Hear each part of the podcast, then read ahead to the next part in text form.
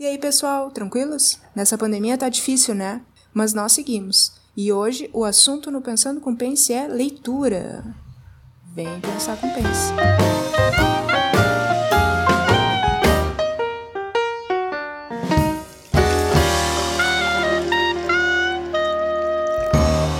La lectura al principio, al final, la lectura, el deseo de la lectura. Estudiar es leer em busca de la lectura.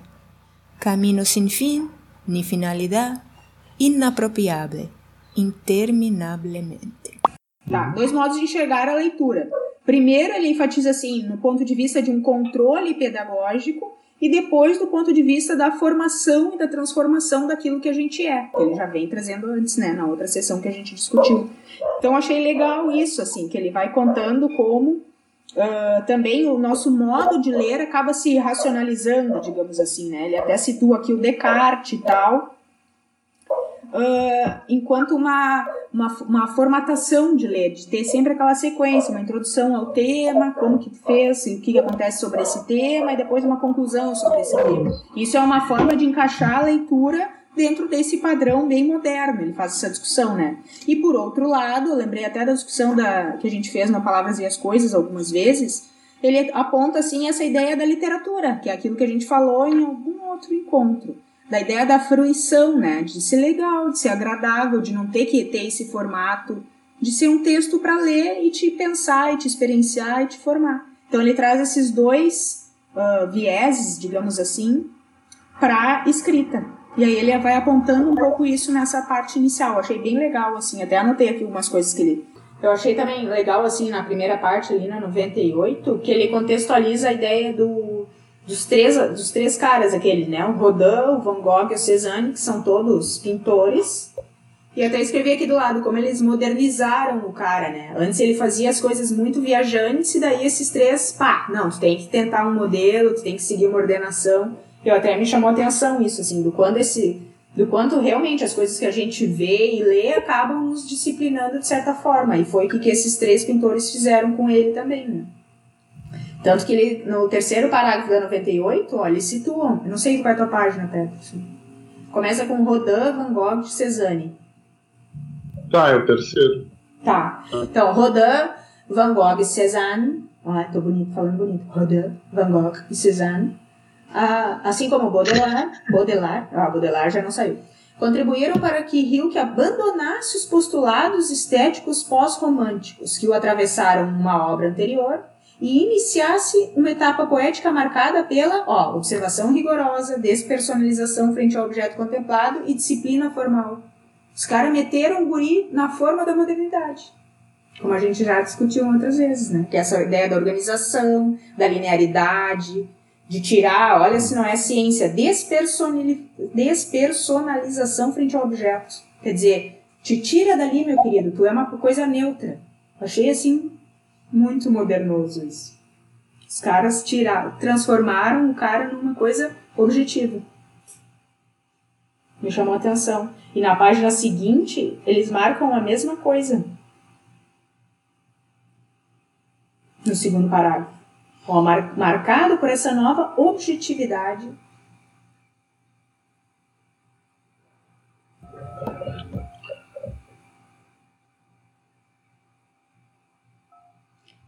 O que o que tenta, não sei o que, não sei o que, no final da frase, ó, de modo que não esteja falsificada nem pela emoção e nem pelo juízo subjetivo do poeta.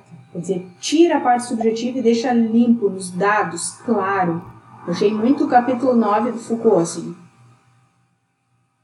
até o parágrafo seguinte do que tu leu, é, que começa rodando, deu a Hilke a realidade tal como ela é. Tipo, uhum, como exato. a realidade é, né? Bem modernoso mesmo. Bem, é, exato. Achei bem legal isso. Modernoso. Modernoso. Sem essa falsificação sentimental do sujeito. Aqui nessa parte em específico, a gente está comentando sobre a leitura. Mais em especial, o modo como os textos são escritos, de um jeito mais linear, com um princípio, um meio e um fim, ou de uma forma mais livre, mais subjetiva. E vocês? E tu? Que tipo de texto te agrada mais para ler? Que página que tá onde tu leu, Jonathan, me perdi? É na 98. É logo em Ah. cima do que o Pedro falou. Do, o poema deve ser algo diferente, passivo, como Ah, uma sim. coisa da natureza. Repousando em si mesmo. Ó, olha aí a referência ao Foucault que repousa em cima das costas de um tigre. E mantendo-se impermeável a qualquer projeção subjetiva. Gente, se tu vai fazer a- um, É um poema. difícil, né? É, se tu vai fazer um poema tão cru, pra mim ele já não é mais um poema, porque daí já é um texto científico, sei lá, né? Uhum. Fiquei pensando nisso. É, poema é todo cheio de métrica, cheio de bagulho, cheio de Então, cinco palavras em cada linha, alguma coisa assim. aí não sei o que, que vocês anotaram. Né? Oi? Aí é soneto isso que o Jonathan tá falando. É, viu como eu não sei, Pedro? Tá, então. Mas tem uma hora aqui que ele fala isso, né? Aí é soneto. É que a literatura se apropria também desse viés científico, vamos chamar desse jeito, e faz todas essas amarrações. Soneto tem que ter quatro estrofes, quatro parágrafos. O primeiro tem que ter quatro frases, o segundo quatro frases, os últimos três, duas, os últimos dois, três e três. Isso é um soneto. Tu começa a botar na forma. Então tem toda essa parte da literatura que pesquisa essas coisas. A métrica, a rima, não sei o que, se é soneto, se não é. E o outro que é para criar poemas, né? Acho que até a própria literatura, não sei agora se eu tô confundindo com outro texto que eu li ou se foi nesse aqui livro, que ele marca um pouco isso assim também. Então tem de tudo um pouco. A leitura deve ser contemplação à distância. A gente discutiu um pouco sobre isso quando a gente falou do Don Quixote, né? De como que a episteme acaba afetando todas as áreas, né? Até mesmo a literatura, que às vezes a gente sempre fala que, ah, que ela não precisa se prender a essas coisas, mas acaba que, Você quer entender um pouquinho melhor o que a gente está falando aqui sobre o Don Quixote? Você pode voltar lá na nossa primeira temporada do podcast, no episódio número 4. Lá a gente discute bem melhor sobre esse assunto, você vai ficar mais inteirado no que a gente está falando. Ela também foi capturada, né? Pela, pela É. episteme. Aham, verdade, bem lembrado, Pedro. Pedro Ai, sempre tá machucado com cicatrizes. Não dá mais pra ele. Ah, Não, mas tem uma coisa que pensar. Como é que, gente, não, vamos parar pra, então, pra pensar. Como é que o texto vai te ler? Não faz sentido. Na verdade, tudo dá sentido ao texto. Né? Tu vai interpretar o texto, tu vai te comunicar de alguma forma com o texto. Né? E aí a gente pode levar até lá para outros, as outras sessões que ele vai falar justamente disso. Né? Que a gente vai meio que isso vai nos atravessando e a gente vai sendo incorporado para essas co- coisas ou não. Né? Então, tipo, essa coisa. Então não é o texto que vai te ler, é tu que vai dando sentido a partir das tuas vivências e tal. E daquilo que te faz sentido pra ti, te atravessa e tudo mais. Agora o texto te lê. Onde ele quer Tu leu o chegar? terceiro lugar ali, né, Peterson? Que ele fala ali no terceiro lugar. Tu viu? último. Não lembro o que, que Ah, Ah, o texto Aí ele fala origem assim. de uma interpelação. Sim. É, tá exatamente. É exatamente o que tu falou. Isso, Parece que tu isso. leu. Ah, marquei comentei. coisa da leitura, na página 104. 104. Isso, foi ali que eu marquei também. É, eu marquei ali também. Ah, então pronto, é isso aí. Então, ainda botei um pontinho de interrogação, assim, porque eu não sei se eu concordei muito com o que ele falou ali da, da leitura. Que não é pessoal, né? É, a leitura, Ah, então. portanto, não é uma experiência pessoal, ou dita de outro modo, a leitura é uma experiência que o pessoal fica abandonado. Como assim? Com- como condição de própria experiência, sabe? Tipo, o pessoal fica abandonado? Eu acho que assim, eu, eu até entendo que eu fique abandonada se eu tô imersa, tipo, no texto, sabe? Abandonado por outros. Mas isso pra mim é uma experiência pessoal. E ele tá dizendo que não é uma experiência pessoal. Que não é uma escolha. Não é. É, ele fala, tipo, é que nem quando a gente pensa aquele negócio da Capitu, será que ela traiu ou não o Bentinho, né? Ah, é, tá, eu não concordo. É, Cada um acha que sim ou que não. Entendeu? Tipo, então é uma experiência pessoal. Exato. Eu acho que. E, e até me parece que contradiz o que ele trouxe na outra discussão da sessão anterior, que ele falava do atravessamento, nananã, como a gente leva o que a gente viveu quando tá fazendo alguma coisa. Uhum. Estranho? Eu não tinha dado conta do não. Não. O não fez toda a diferença. É, tipo, por mais imerso que tu esteja ali na, na, na história dela, tipo, tu vai ter a tua opinião sobre, entendeu? É, É. exato. Ah, é, e ele vai falar tipo, da própria experiência. A leitura é uma experiência. Não é uma experiência pessoal. Para mim, é uma experiência pessoal, né? já Totalmente. Totalmente, pra mim também. Totalmente, pessoal. Entre aspas, a gente comprova isso, se é que, né? Aí já trazendo, tentando ser científico, né? Comprova isso com aqui, cada um traz um ponto daquilo que toca, que não toca. Aí vai cair no mesmo que tá me falando. E é que nem a gente ele- falou, aquele poema anterior não nos tocou, quer dizer. Exato. Né? Outro, outro exemplo também é tipo. ah, lá no, no, no Palavras e as Coisas, o Coisa da Biologia, a gente falou bastante, mas vocês viram o quanto a gente falou no da, no da, da moeda? No da Não. moeda a gente fala muito, muito, muito, Muita muito, discussão. muito, muito, muito, muito. É muita discussão, tipo, e tipo, atravessou a gente mesmo, e, tipo, nenhum de nós sendo da economia. Sim, Mas até foi uma coisa que ele trouxe lá no, no outro capítulo. Não lembro direito o que, que é, mas é alguma coisa tipo de que às vezes não tem como tu trazer em palavras, né? Alguma coisa assim. Mas é que mesmo a leitura é uma coisa tão pessoal assim que mesmo que tu leia e depois tu vá relatar, tu não vai conseguir relatar exatamente, né? Porque o, o que tu o que tu entendeu, o que te atravessou, às vezes não tem como trazer em palavras, né? Hum, Uhum, exatamente. Porque tu lê com você mesmo ali, né? Aquela voz da sua cabeça ali. pior. ah, é, tá. Porque ele traz no poema também os dois mundos de Platão, ó. Uma parte exterior, que é das aparências, dos interesses concretos, e o interior é onde tem a essência, a forma verdadeira. O que eu gosto, o que eu tenho gostado nesse livro é as definições que ele faz. Tipo, ah, o que é o leitor, o que que o poema causa. Ele vai trazendo algumas definições dessas coisas que eu acho bem legal, assim, que levam a pensar em coisas que a gente, a gente, eu, né, falando por mim, não, não pensava antes, que essa coisa, tá, o que que é o leitor, sabe, o que que isso, tipo, promove ou move em ti, e coisas nesse sentido, e as definições que ele vai trazendo conforme ele vai colocando essas, essas reflexões. Eu gostei disso. É verdade.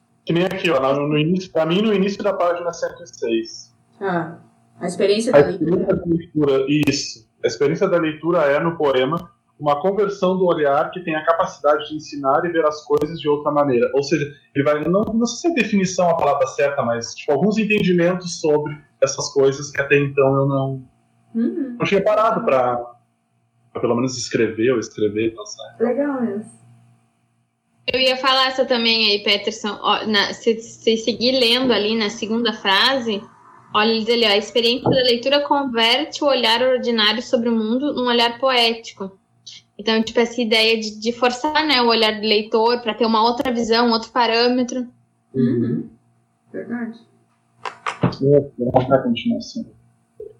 Na, no parágrafo seguinte, ele também segue falando um pouco disso, ó, que ele diz ali do leitor, ó, na segunda linha. Uhum. Ela que precisa implica a despersonalização do leitor, uma vez que para aceitá-lo deve abandonar todas as formas de individualização próprias do mundo, interpretado e administrado, aquelas que o fazem ser quem é. Então, meio que essa mudança, né? Uma pessoa concreta com seus interesses, seus defeitos, seus saberes, suas expectativas, seus gostos, né? Tipo, isso meio que dá uma mudança na perspectiva e na ideia que se tem, né? Uhum. Todas as formas próprias. do mundo. Ah, sim. que a gente já vai ler já carregado com as nossas ideias, enfim, né? Com cultura, práticas e é convidado como- a enxergar de uma outra forma. E como isso vai constituindo as pessoas, né? Constituindo aquilo que somos, né? Essas leituras, esses atravessamentos, essas coisas. Isso aí. Pois é, e aí fica contrastado com aquela primeira afirmação dele, que não é uma coisa pessoal, né? Aqui de novo ele mostra como é, né? Vai entender.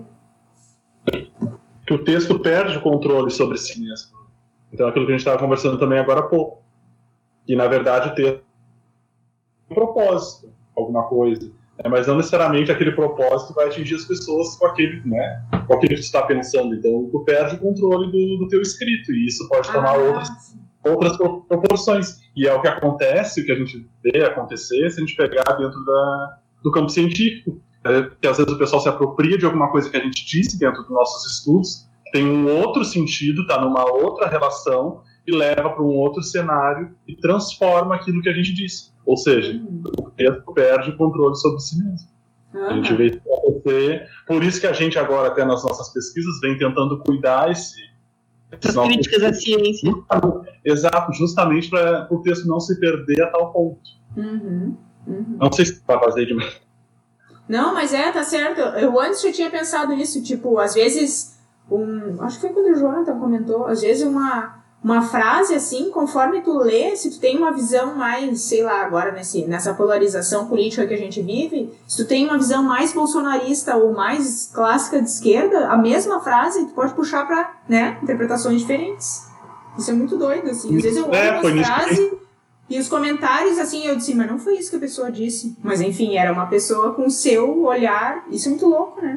Esse negócio da pedagogização, eu fiquei pensando na minha, nas minhas próprias leituras, assim, que, que às vezes eu exijo uma pedagogização que não necessariamente tem que ter, né?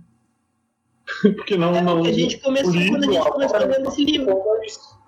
Então, não sei se é por, pela minha prática de, de professor, pela minha vivência, de querer sempre pedagogizar e deixar de uma forma mais didática tudo aquilo. Então, agora, tudo que eu vou ler, tudo que eu. Eu espero esse retorno, vamos dizer, pedagógico e didático né, do texto. Só que esse, esse capi- a partir desse capítulo me fez pensar isso. Que não, não necessariamente o texto, a obra, o, né, aquilo tem propósito de ser pedagógico e didático. Talvez não queira ser didático. Não pretende Uhum. ser didático e tá tudo certo, né? Só que eu acho que a minha prática tá me, me forçando a, a querer que os textos sejam didáticos e sejam pedagógicos. É, eu pensei nisso também. E pensei também na coisa de, de- parece de eu querer sempre ter que ter uma conclusão. Bom, então fecha aí. Como é que tu fecha?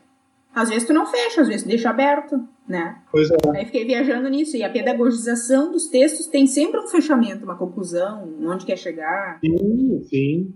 onde o nó fecha, né? Onde, onde tudo se ennosa. Eu, eu, escuto muito isso dos professores, tipo, ah, teu plano de aula ele tem que se ennosar no final, ele tem que dar o nó. Ah, essa palavra, ó, se puxaram. Essa é nova. Na, É, na tem que dar um nó, Eu né? conhecia de ter um nó. Eles terão uma- É. Tu vai fazer, vai, vai enrolando, enrolando até que tu tem que dar um nó. E é lá na tua conclusão. de aula é exatamente isso, né? As coisas têm que ter um encadeamento, tem que ter uma explicação, tipo, até porque tu está tentando comunicar, te comunicar com outras pessoas e que essas pessoas entendam aquilo que tu tá falando. né? Uhum. Então, obrigatoriamente, um plano de aula tem que ser pedagógico e didático. Enosado. Isso, é. Né? Não, eu Ainda mais agora nessa função de período de pandemia e tudo mais, né? Algo que tá, tipo, que exige muito ainda, né? Me desculpa. Nossa, mas eu fiquei de cara naquela parte que ele fala assim, ah, que, tipo, pedagógico virou ofensa, sabe? Uma coisa assim, assim que ele fala. Que é meio que você falar mal da coisa, você falar que a coisa é pedagógica. Eu, Pô, fala sério. É, como assim? É tão difícil, né, ter uma coisa, fazer uma coisa, tipo, com, com uma didática boa. E eu também fiquei pensando ali no começo, que é uma discussão que a gente ainda não fez, talvez, que seja de livro didático, né? O texto pedagógico, diz Bernstein, configura-se mediante a apropriação de outros textos que foram selecionados, descontextualizados, transformados e recontextualizados à literatura escolar. Fiquei pensando num texto didático. Tem lá o texto científico da teoria da endosbiose, que vocês leram e releram, para daí colocar num livro didático, e agora no livro didático vocês leram, releram para jogar, por exemplo, ali na aula de vocês de discussão, né? Pra alguém chegar pra ti e falar que é uma teoria que tu não pode usar. Que não pode usar. Mas é bem isso, é, a- todos os textos escolares são textos pedagógicos recontextualizados. E eu fiquei pensando até na minha tese, que eu vi que os grupos lá que eu investiguei, cada um tinha uma ideia de ciência, mas quando eles iam ensinar para os alunos, eles adquiriam um, um outro contexto pedagógico no ensinar, se articulava um monte de referencial pedagógico na, dia, na hora de, nos cursos, trabalhar com os alunos. E é bem esse movimento aqui de transformação texto escolar. Muito legal. Eu marquei logo ali depois. Quando um texto? Quando um te... Isso, quando um texto passa a fazer parte do discurso pedagógico, esse texto fica como que submetido a outras regras, como que incorporado a outra gramática. Tipo, parece que muda tudo. E essa gramática é, naturalmente, uma gramática didática. É bem o que o Peterson estava falando, né? Uhum. Por quê? Porque todo, ó, seguindo, dado que todo texto escolariza-se do ponto de vista da transmissão-aquisição, quer dizer, alguém tem que ler e entender o que eu estou escrevendo. Muito, muito legal isso, achei. Botei uns asteriscos aqui também. E isso aí eu aprendi muito na escola, fazendo os exercícios errados. Os alunos, ah, fale sobre tararã. Não tem como tu dar errado, entendeu? Pra essa questão. Assim, Porque tu não, tu não tá dizendo fale no viés biológico sobre. Tu tá dizendo fale sobre. Tu pode falar o que tu quiser sobre aquele assunto. E aí É, eu eu só, só, é, eu só pensei isso levando na cabeça. Que os alunos chegavam, mas Lavínia, pra falar, eu falei. Como é que eu ia dar errado pra criatura? Aí, Ah, é verdade, tu tá certo. Pô, ainda não, em- Então, ainda não embate que tu percebeu, hein? Não dá. Quando Aí é mais foda assim, ainda. E ainda é tipo assim, fale sobre tal coisa e no final é um ponto de interrogação. Tipo, fale sobre tal coisa e tu bota não. Pior, pior. Não, não tô E vai exigir o certo. Que Pois loucura. é. Fale sobre tal coisa, não. Ótimo. Um Ah, novo sim. Isso, isso, isso. Então, um logos, que logos esse? O pedagógico, né? Que constantemente resiste em fixar-se em um dogma e que é, ao mesmo tempo, justamente essa resistência, tipo, fixar num dogma. O que, que a gente quer? Estabelecer a nossa metodologia de ensino, o modo como a gente trabalha. Mas, ao mesmo tempo, não é sempre assim que funciona em sala de aula, eu fico pensando. A manutenção obcecada da distância entre o jogo do dizer e a fixação do dito o excesso da atividade de pensar sobre o resultado do pensado, a interrupção implacável de todo o dizer monológico do professor lá na frente e os alunos aqui, ó, perguntando, perguntando. E o gosto aventureiro pela errância, por esse rodeio que desvia o curso linear do discurso. Eu, eu assim, associei muito sala de aula. Pensar o, o- sobre o resultado do pensado, aqueles porquês que às vezes vem na sala de aula. Fiquei viajando que isso aqui é, é uma sala de aula. E a sala de aula é esse jogo, olha, coloca. O Logos Pedagógico é um jogo que arruína de saída qualquer afirmação com pretensões de ditame, de regra, né? E que, enquanto jogo, conjura necessariamente toda tentativa de convertê-lo numa receita metodológica. Dito de maneira resumida, uma atividade cujo conteúdo se desconhece e cujo método deve ser constantemente inventado e reinventado. A gente faz a aula, não deu certo. Ó, eu fiz o exercício, fale sobre. Vi que não deu certo. Eu reinvento a metodologia, eu invento. É um constante jogo desse. Eu quero ensinar esse conteúdo desse jeito, mas ao mesmo tempo tô vendo que não tá dando certo, aí eu tento outra coisa. Nossa, eu achei bem legal, assim. Não sei se eu viajei também. Não, eu marquei essa parte porque eu pensei exatamente nisso. Não, não bem na sala de aula, mas em, em- na pedagogia em si. E, tipo, quando se trata de pedagogia, ele, tipo, parece que bota os peitos na mesa, né? Tipo, eu sei do que eu tô falando, escutem. Tipo, parece que ele tem muito mais. ah, Tu sentiu mais apropriação, assim, bala na é, muito mais apropriação. e Parece que ele tá falando um bagulho que ele manja mesmo, sabe? E mais adiante, ali na 123 também, eu marquei todo o parágrafo a seguir que fala numa conclusão provisória. E aí do Eu lado eu também. botei muito bom sala de aula. Mesma coisa, ó. Diremos que o logos pedagógico seria o que funciona através desse jogo aberto e excêntrico, nunca fechado e nunca centrado, de três elementos que constantemente interferem entre si. Olha os alunos, né? Em primeiro lugar, a vida concreta, espacial, temporalmente determinada, sempre plural, complexa e que se desenvolvem os protagonistas. Os alunos têm essa vida e nós temos essa vida, professores, né? Em segundo lugar, um tecido dialógico híbrido ou um jogo excêntrico entre os discursos heterogêneos. Nós estamos indo lá com o saber da bio ou da matemática. Eles têm outras coisas, outros saberes, outros interesses. E aí isso vai conflitando. Em terceiro lugar, um impulso na direção da verdade e da justiça, ou uma suscetibilidade compartilhada pelo conhecimento e pela melhoria do ser humano que é o que a gente sempre quer. Por que, que a gente quer ensinar biologia? Porque isso vai melhorar a vida deles, é importante para eles saberem, blá, blá, blá. Por que, que tem que saber matemática? Eu achei muito legal, assim.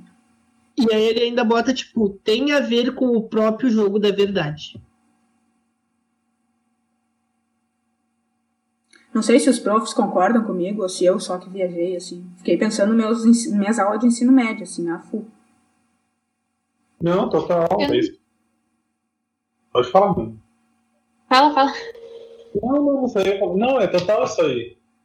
Isso que falou que nem das metodologias de ensino, dessa adaptação, dessa readaptação que a gente vai sempre promovendo. né? E Uhum. é, eu acho que é bem isso mesmo. Eu não tinha pensado, eu não tinha, sinceramente, eu não tinha nem marcado essa parte que vocês colocaram agora. E tu falando tudo isso realmente faz total sentido e essa aproximação com a prática, né? Com nossa É. vivência em sala de aula é, é isso que mesmo. Ele, usou umas palavras bonitas, né? Mas eu fiquei associando assim com a nossa prática mesmo. Sim, sim. Era isso que eu ia dizer, tipo, eu não não- nessa parte eu também não fiz essa associação, mas agora tu falando, tipo, faz todo sentido, porque realmente é assim, né? Nada mais é do que vai testando, tu vai vendo se dá certo, se não altera, né? E isso eu acho que é constante, vai ser pra sempre, eu acho, porque tudo vai depender das turmas, dos alunos que tu tiver, do período que tu tá, que nem agora, né?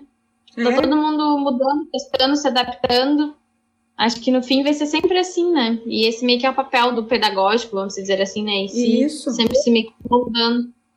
E esse adaptar se dá, às vezes, no meio do próprio processo. Talvez desenvolva uma, uma atividade e no meio da atividade tu tem que mudar, porque não tá funcionando. Não tá rolando. Não, não tá rolando, não é depois, ah, tipo, agora, depois eu chego em casa e repenso ano que vem, quando eu for aplicar isso, eu mudo. Não, às vezes tu tem que ter essa, essa capacidade de mudar na, na hora que tá acontecendo, Uhum. sabe? Esse também é o papel do professor.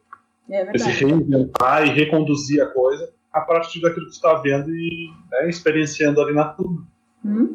E isso se Yeah. trabalha muito, né, durante a graduação, nos primeiros, nas disciplinas, né, de preparação de estágio, tudo, e às vezes é difícil de entender, né? Professores, ó, tu vai preparar, mas pode dar errado, pode acontecer tal coisa, tu tem que estar preparado. Eu me lembro disso, pra mim era estranho falar, como assim? Eu planejei, vou chegar lá e vou fazer, né? E aí quando tu chega lá, que tu vê que não é bem assim, faltou uma luz, eu não tenho um giz, eu não tenho um slide, eu não tenho... Enfim, uma criança berra, uma criança passa mal.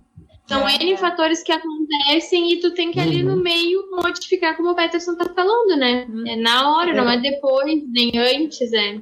Uhum. E às Vamos vezes tá tudo dentro dos conformes ainda, né? Vamos falando, tá eu só vou atender a porta ali. E às vezes tá tudo dentro dos conformes, tipo, né, a turma tá ali, tá todo mundo presente, tipo, tem luz, tem tudo, só que a, a forma como tu preparou e, e pretendia comunicar aquilo não, não tá atingindo os alunos. E aí cabe a gente, né, tipo, ter esse, esse olhar, esse cuidado e também, tipo, acho que esse profissionalismo, né, porque faz parte do, do profissional professor.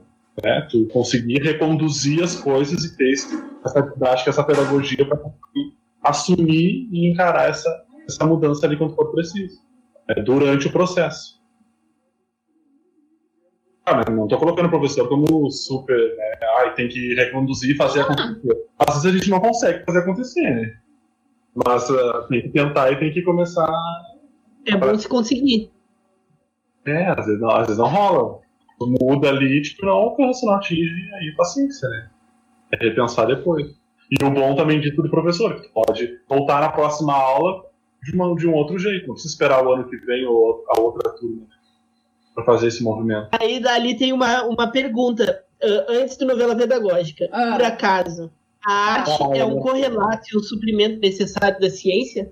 O que vocês acham, galera? Gente, ele deixou no ar a pergunta, né? Achei muito boa essa pergunta.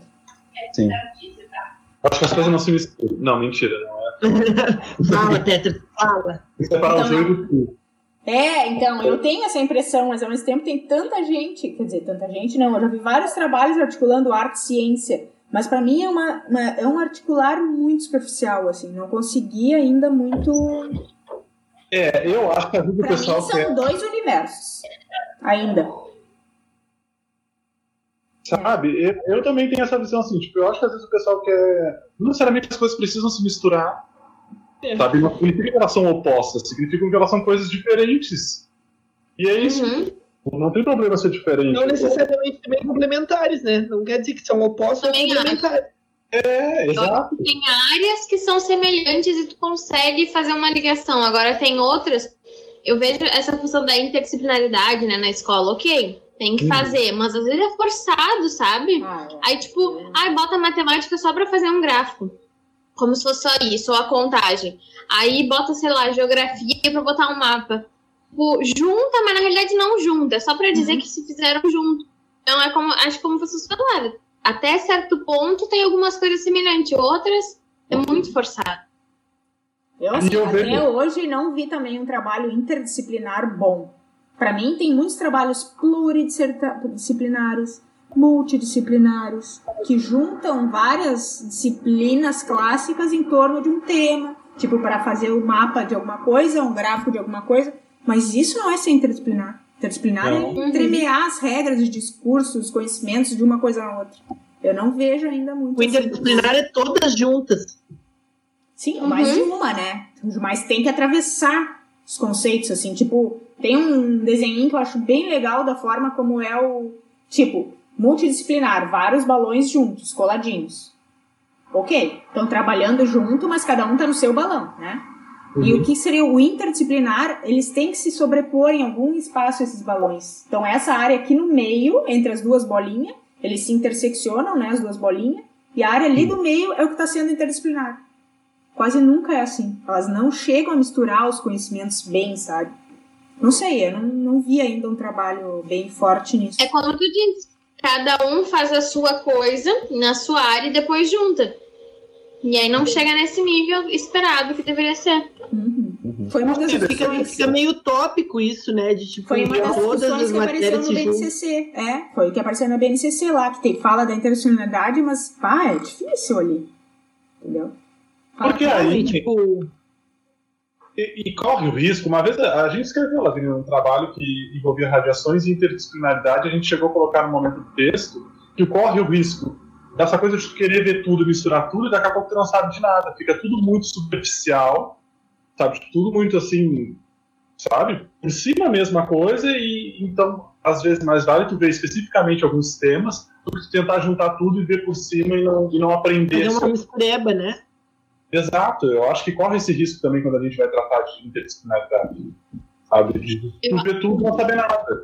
E outra coisa, tipo, querer que o professor seja interdisciplinar, eu acho que é um pouco utópico, como o Jonathan colocou agora. Porque, gente, se a gente olhar, aí voltando de novo, toda essa produção de conhecimento nas últimas décadas, vamos pensar assim, é muita coisa. E se a gente querer se apropriar mesmo de várias áreas, quanto tempo a gente vai ter que ter de vida para conseguir fazer isso? É.